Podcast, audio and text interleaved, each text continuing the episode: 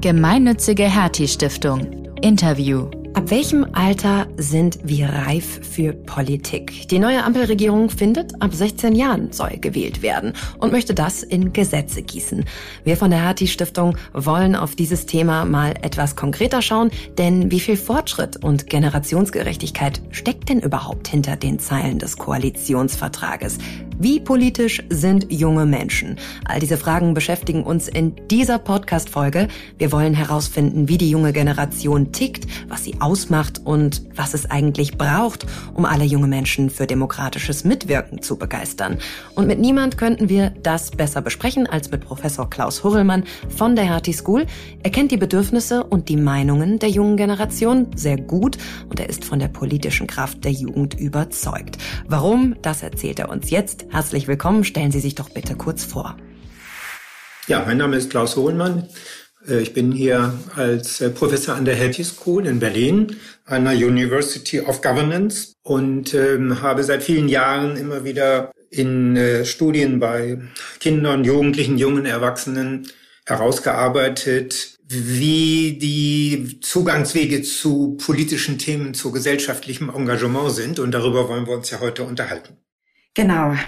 Die Hertie-Stiftung versucht ja schon seit vielen Jahren in verschiedenen Programmen, außerschulisch und schulisch, bei Jugend debattiert, bei Jugend entscheidet, beim Jugendbeirat der Stiftung quasi eine Plattform zu bieten, dass junge Menschen sich politisch engagieren und dass sie sich an demokratischen Prozessen beteiligen können.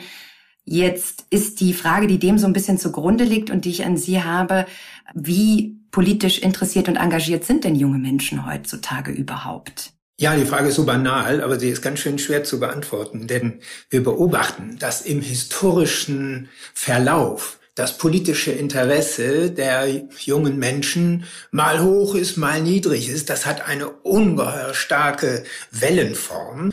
Und man sieht auf den ersten Blick nicht, was da los ist. Sind das Zufälle? Sind das rein zufällige Schwankungen? Das Einzige, was deutlich zu erkennen ist, dieses politische Interesse hängt immer zusammen mit der wirtschaftlichen Lage, genauer gesagt mit der Gefahr oder auch der Realität von Jugendarbeitslosigkeit. Und ich persönlich glaube, es müsste noch untersucht werden, wir können es noch nicht ganz sicher sagen. Ich persönlich glaube, dass das ein ganz entscheidender Faktor ist. Junge Leute dekodieren so im Alter nach der Pubertät, also vor allem, sagen wir mal 13, 14, 15, 15 bis 25 in dieser Altersphase dekodieren Sie die Gesellschaft danach, welche Chance habe ich? Wie steht meine Möglichkeit, in Ausbildung und Beruf zu kommen und ein etablierter Bürger und eine etablierte Bürgerin zu werden? Und wenn da die Chancen gut sind, dann fällt sozusagen eine Last von den jungen Leuten ab und sie haben die Chance, seismografisch wie sie sind, sich um die gesellschaftliche Situation zu kümmern. Genau das erleben wir zurzeit. Wir haben eine ganz ungewöhnlich politisch interessierte und engagierte junge Generation, jetzt schon seit knapp fünf, sechs, sieben Jahren. Davor war das politische Interesse ganz niedrig, Tiefpunkt um die 2000, 2005 herum, Weltwirtschaftskrise 2007, erst danach kam wieder eine Wende. Und wenn wir historisch noch mal weiter zurückschauen, ein so hohes politisches Interesse wie heute hatten wir fast nur in den 70er und 80er Jahren, als auch die wirtschaftliche und berufliche Situation der jungen Leute exzellent war. Ich glaube, deswegen haben wir heute ein so hohes politisches Interesse in der jungen hm, hm. Generation. Ja, Stichwort Chancengleichheit. Vielleicht können wir darüber später noch sprechen. Ich habe eine Frage zu dem von Ihnen geprägten Begriff der Generation Greta, den Sie auch in Ihrem Buch angesprochen haben. Denn ich habe bei Ihnen gelesen, aber auch gehört, dass Sie sagen, ein Drittel der jungen Generation, der nach 2000 geborenen jungen Generation, ist so engagiert und politisch informiert. Was ist denn mit dem Rest? Wo hakt es denn da? Warum sind die nicht politisch engagiert oder? Ja, Sie haben äh, völlig recht. Die nach 2000 Geborenen, von denen sprechen wir jetzt gerade im Wesentlichen, also heute äh, maximal 20, 21, 22 Jahre alt, oft auch als Generation Z bezeichnet, weil die Generation davor, das Y und noch eine Generation davor, die rätselhafte Generation, das X hatte. Man kann sie Generation Greta nennen, weil das dominante Thema dieser jungen Leute, der heute unter 20, unter 25-Jährigen etwa, Umweltfragen sind. Der Klimawandel, der beschäftigt sie sehr. Alle Studien, die wir haben, äh, machen das deutlich. Seit äh, fast 15 Jahren ist das das dominante Thema in der jungen Generation. Aber das heißt nicht, dass für alle junge Leute das Thema so dominant ist. Wir wissen sehr genau, diese Bewegung Fridays for Future, eine, wie ich schon sagte, historisch gesehen ungewöhnlich starke Bewegung. Sie hat etwa fünf Prozent eines jeden Jahrganges bei den unter 25-Jährigen als engagiertes Mitglied. Das ist sehr, sehr viel. Damit kann man einiges auf die Beine stellen, wie wir alle erleben. Selbst während der Corona-Pandemie ist diese Bewegung ja immer wieder präsent gewesen. Die ist bis heute sichtbar. Man kann schätzen, dass insgesamt fast ein Drittel der jungen Generation nicht aktiv mitmacht, aber doch äh, sympathisierend und im Zweifelsfalle unterstützend bei dieser Bewegung dabei sind. Aber das politische Spektrum bei den jungen Leuten ist breit.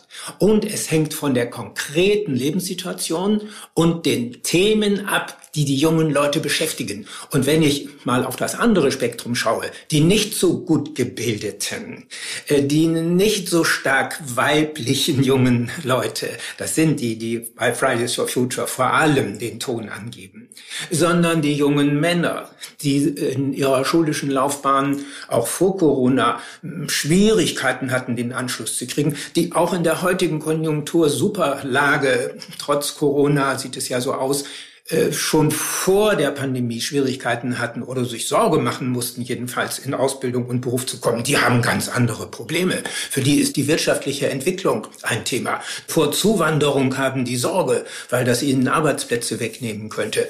Äh, unter ihnen äh, sind einige nach den letzten Shell-Jugendstudien etwa zehn Prozent, die richtig rechtsorientiert sind.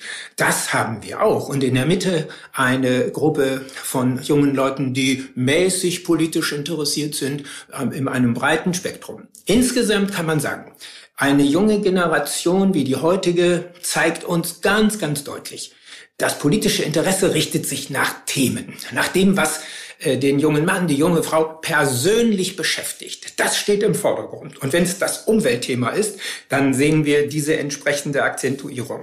Was übrigens einer Partei wie die Grünen deutlich äh, Stimmendominanz auch in der ganzen jungen Generation bringt. Ist das Thema aber wirtschaftliche Unsicherheit, äh, berufliche Wackeligkeit in der Zukunftsplanung, dann kann eine Partei wie die AfD punkten und so weiter. Ja, wir können also deutlich erkennen, die Themen, die die jungen Leute haben, die entscheiden über ihre politischen Präferenzen, auch übrigens über, ihre Parteipräferenzen. Und wir haben ein ganzes breites, buntes Spektrum von Themen und ein entsprechend breites, buntes Spektrum von Parteipräferenzen in der jungen Generation. Ja, ja. Das finde ich interessant, weil Sie jetzt schon Parteipolitik angesprochen haben und man konnte ja an der letzten Bundestagswahl sehen, dass vor allem FDP und die Grünen die Parteien waren, die junge Stimmen gewonnen haben. 23 Prozent der 18 bis 24-Jährigen haben die Grünen gewählt, 21 die FDP. Inwieweit spiegelt der denn die Bedürfnisse der jungen Generation wieder, dieser Koalitionsvertrag? Dazu gab es ja verschiedene Stimmen. Ich glaube, die Ampelkoalition, die trifft sehr wohl und sehr gut den Ton in der jungen Generation. Sie haben es schon gesagt, Umweltthemen stehen bei allen Befragungen zahlenmäßig an der ersten Stelle der Interessen.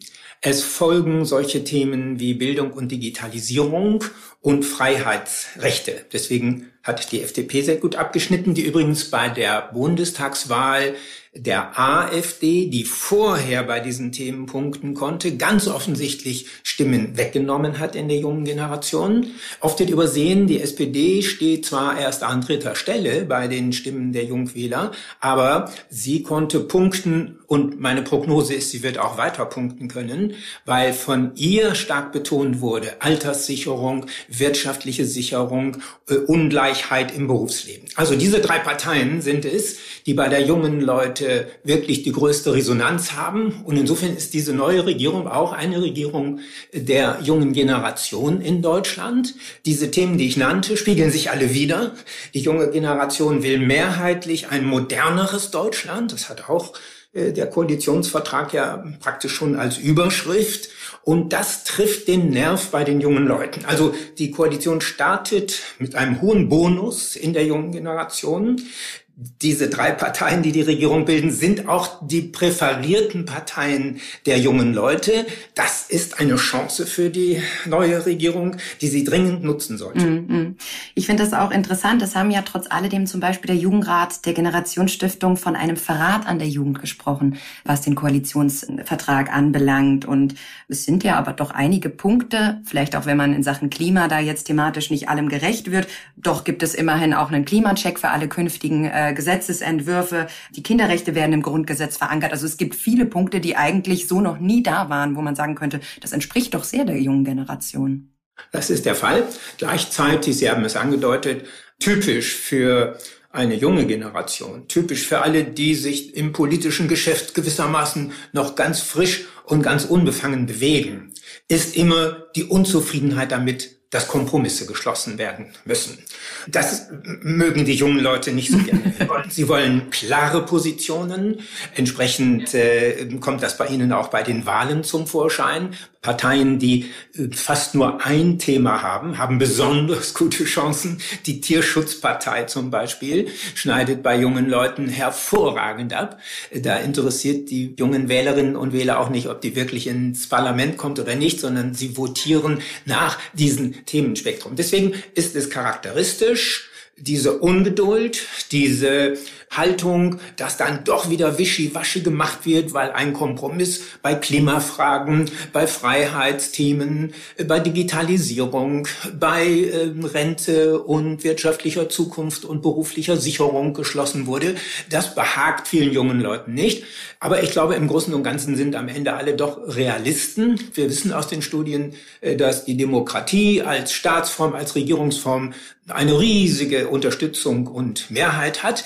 Ich denke mal, am schwierigsten ist im Moment die Situation für die Grünen, die Lieblingspartei mehrheitlich in der jungen Generation.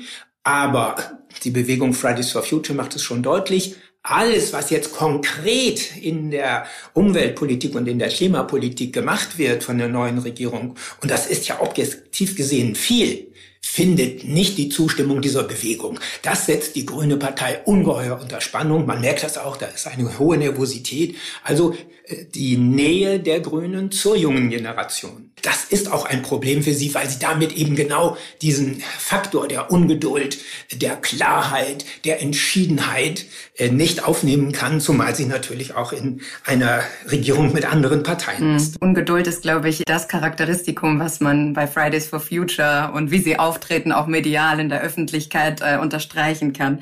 Lassen Sie uns über einen Punkt sprechen, und zwar über die Herabsetzung des Wahlalters auf 16 Jahre. Das ist ja ein ganz spannender Punkt und der ist ja eigentlich schon jahrelang äh, kontrovers diskutiert diskutiert. Wie ist es aus Ihrer Perspektive? Glauben Sie, dass das Wahlrecht ab 16 eigentlich schon überfällig war? Ich selbst plädiere seit über 25 Jahren dafür.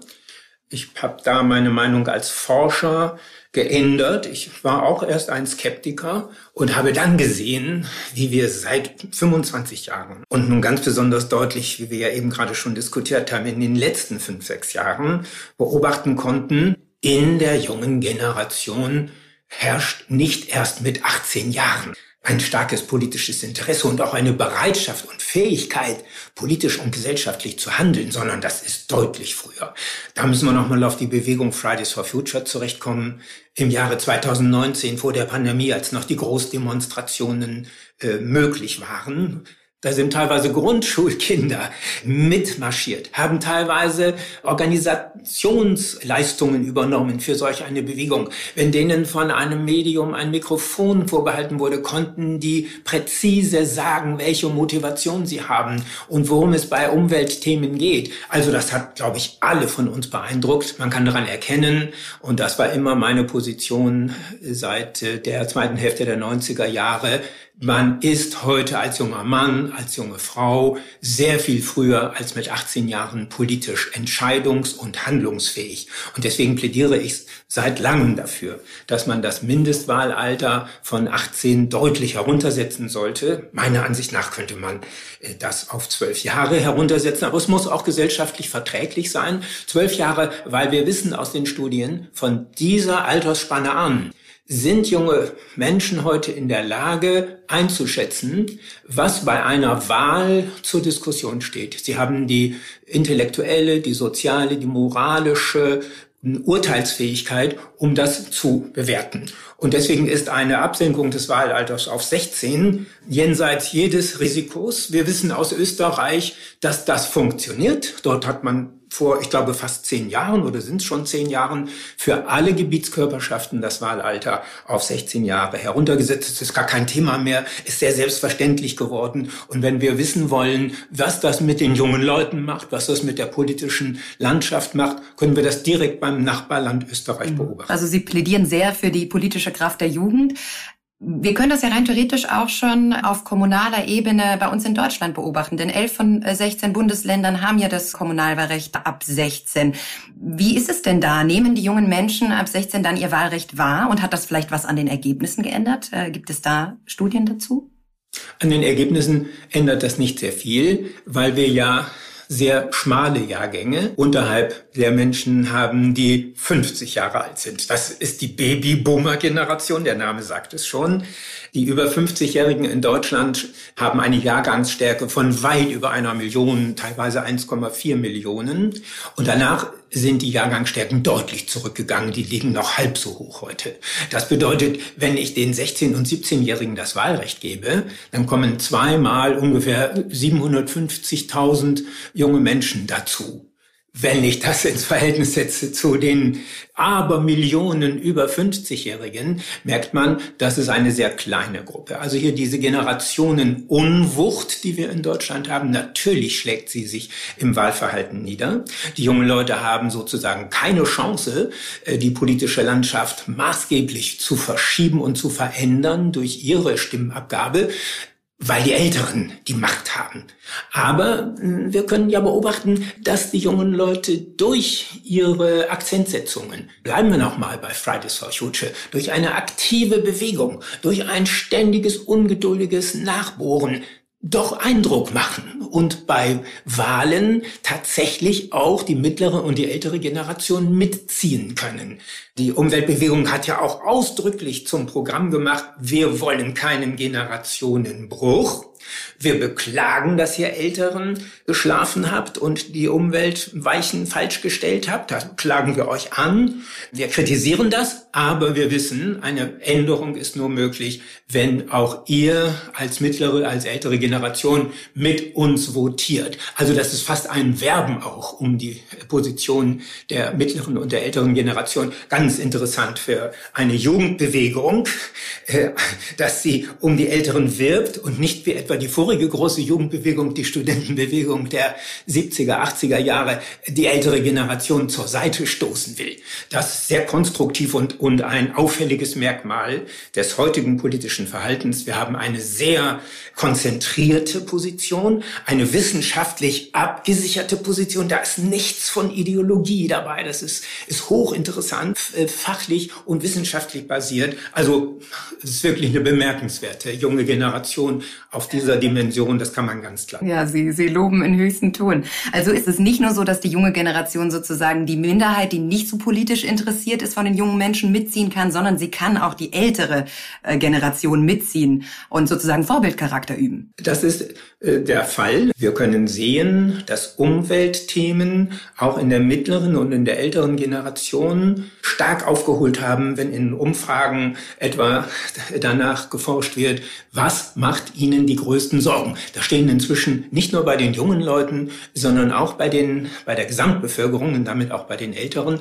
Umweltthemen ganz vorne. Und das hat dieser aktive Teil der jungen Generation, den man als Generation Greta bildhaft bezeichnen kann, der hat das geschafft. Also junge Leute haben zwar zahlenmäßig eine Minderheit in der Wählerschaft, eine, eine erschreckend kleine Minderheit sogar, aber durch ihre Aktivität, durch ihre ja, sagen wir ruhig, jetzt kommt das zum Vorschein. Ihre Ungeduld, ihr ständiges Nachbohren, ihr Unzufrieden sein, haben sie Eindruck gemacht und haben deutlich gemacht, dass das politische Leben sich neu organisieren muss. Das ist eine Leistung, die selten von einer jungen Generation so deutlich ausgeübt wurde und eben in konstruktiver Weise erfolgt, nicht in destruktiver, wie es die, die rabiate Studentenbewegung seiner Zeit gab. Ja, der zivile Ungehorsam von Fridays for Future auf der Straße ist ein ganz anderer als der 68er. Das kann man so sagen. Und genau das hat diesen starken Eindruck.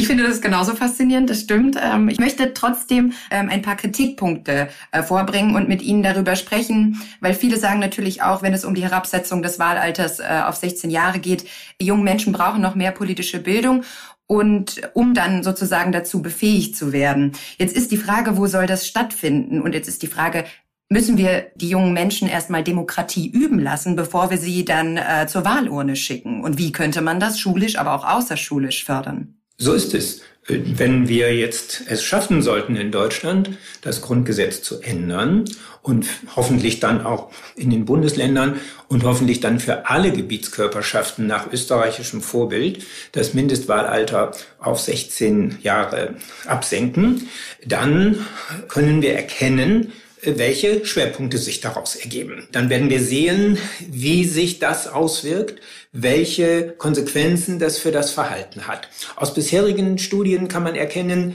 junge Leute, die zum ersten Mal das Wahlrecht bekommen, beteiligen sich recht rege, sogar etwas stärker als die, die dann ihr Wahlrecht schon ein, zwei Jahre haben. Es kommt sehr darauf an, wie sie in der Schule, in der Familie übrigens auch, aber die ist natürlich nur für einen Teil der jungen Leute dann äh, der, der, der Inspirator, wie sie in der Schule vorbereitet werden. Und hier haben wir die ein einmalige Chance. 16- und 17-Jährige befinden sich fast alle noch in der Schule. Wir haben die einmalige Chance hier, äh, sie vorzubereiten darauf, wie funktioniert das politische System, aber vor allem, was ist eigentlich demokratisches Leben? Und da müssen wir nochmal neu ansetzen. Äh, zu sagen, wir wollen euch Demokratie beibringen, man merkt schon, wenn man es ausspricht, ist völlig daneben. Demokratie muss man leben. Und das muss in der Schule selbstverständlich sein, ja. dass man Demokratie lebt. Das heißt, mit Bestimmungsmöglichkeiten, mit Wirkungsmöglichkeiten. Die ganze Schule als ein sozialer Raum, als ein Arbeitsplatz für junge Leute, wo sie genau wie in Betrieben Chancen haben, ihre Akzente einzubringen, mitzugestalten. Natürlich daneben ein politischer Unterricht, der sie in die Lage versetzt, informiert zu sein. Wie, wie, wie läuft Politik? Wie, welches System haben wir? Was ist eine Demokratie? Was ist eine Diktatur? Klar gehören diese ganzen aufklärerischen, wissensvermittelnden Aspekte alle mit dazu, aber die werden nur lebendig und kommen nur bei jungen Leuten im, in Körper und Seele sozusagen an, wenn sie gelebt werden. Und deswegen müssen wir hier über die ganze Struktur der Beteiligung von Schülern bis hin zu Klassensprecherin und Klassensprecher, Schulsprecher, Schulsprecherin, äh, Schulparlamente, über alle diese Dinge neu nachdenken. Glauben Sie dann vielleicht schon so ab Klasse 6, 7 so ein Unterricht, der einfach das Fach Politik schon beinhaltet und dann die Schüler dazu befähigt, um früher eine Wahlentscheidung treffen zu können, dass sowas sinnvoll wäre? Auf jeden Fall. Wir müssen mal genau hinschauen, das sollte noch früher beginnen. Auch in der Grundschule lerne ich schon als ähm, sechs, sieben, achtjähriger oder achtjährige wie funktioniert eigentlich das Zusammenleben? Und äh, wer hat hier was zu sagen? Und was ist ein Konflikt? Kann ich einen Konflikt identifizieren? Was passiert bei einem Konflikt? Gibt es Regeln? Können wir uns auf Regeln berufen und den störenden Mitschüler, die störende Mitschülerin äh, zur Ordnung bringen? Können wir Sanktionen aussprechen? Das ist ja alles bereits Politik. Das deutlich zu machen und äh, eben im Schulleben äh, von Anfang an zu verankern, das ist ganz entscheidend. Mhm. Und wenn die jungen Leute etwas älter werden, dann bewährt sich ganz besonders und da macht ja Ihre Stiftung, die gemeinnützige Hetty Stiftung selbst auch sehr, sehr viele spannende Projekte, selbst etwas zu tun. Also selbst mal eine Informationskampagne zu machen über ein Thema. Und natürlich auch, wie funktioniert äh, bei der nächsten Kommunalwahl hier äh, das Wahlsystem. Und dann gibt es Probewahlen. Auch die sind ja, haben ja sehr, sehr gute Erfolge gehabt.